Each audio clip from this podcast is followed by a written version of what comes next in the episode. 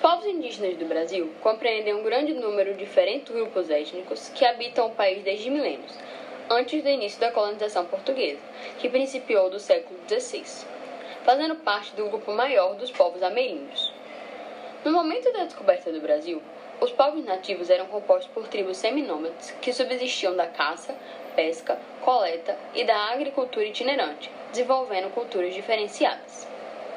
Apesar de protegida por muitas leis, a população indígena foi amplamente exterminada pelos conquistadores, diretamente e pelas doenças que eles trouxeram, caindo de uma população de milhões para cerca de 150 mil em meados do século XX, quando continuava caindo.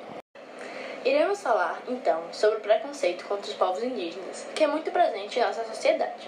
Nos referimos ao termo como Programa de Índio e Índio Bonzinho a generalização de seus povos, as cotas indígenas e suas oportunidades de emprego. Bem, então, hoje estamos com Eliane, de 48 anos, que é descendente direta de indígenas, e faremos algumas perguntas referentes ao desrespeito existentes a esses povos. Primeiramente, Eliane, de qual tribo indígena você é? Minha mãe é da tribo Tabajara. Já sofreu preconceito por ser indígena? Eu acho que não sofri preconceito porque eu não pareço índia. Eline, gostaríamos de saber sua opinião como indígena sobre, sobre estes assuntos. Então, o que você acha de termos como programa de índio para se referir a programas chatos? Acho feio porque é como se os índios fossem chatos. Ainda sobre esse viés, o que você acha sobre o estereótipo de indígena bonzinho? Pois, mesmo se referindo aos indígenas como boas pessoas, eles desumanizam de certa forma os povos dessa etnia. Tem uns que é bonzinho, mas tem outros que não é.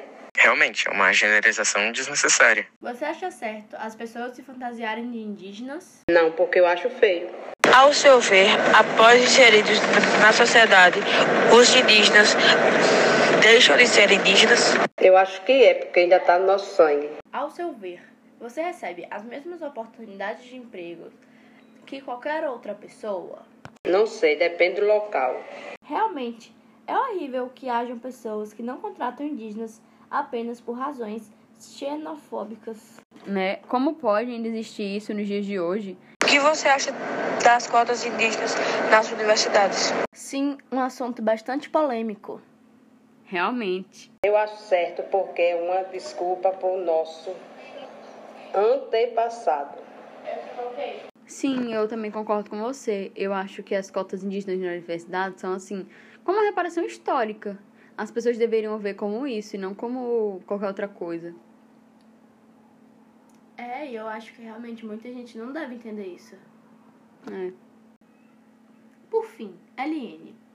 Então, gostaríamos de saber, na sua opinião, o que você acha que deve ser feito para melhorar a situação dos indígenas brasileiros? Respeitar nossas áreas. Claro, isso seria algo essencial, de suma importância, incluído, certamente, em seu país perfeito. Falando nisso, como seria ele? Todo mundo vivendo bem. Realmente, todo mundo gostaria de um país assim.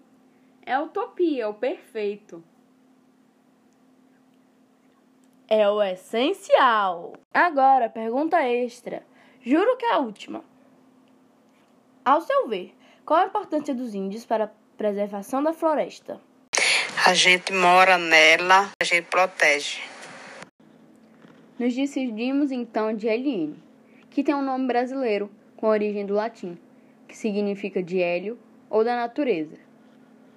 Também podendo ser chamado de L, Nelly ou Li. Tchau. Tchau.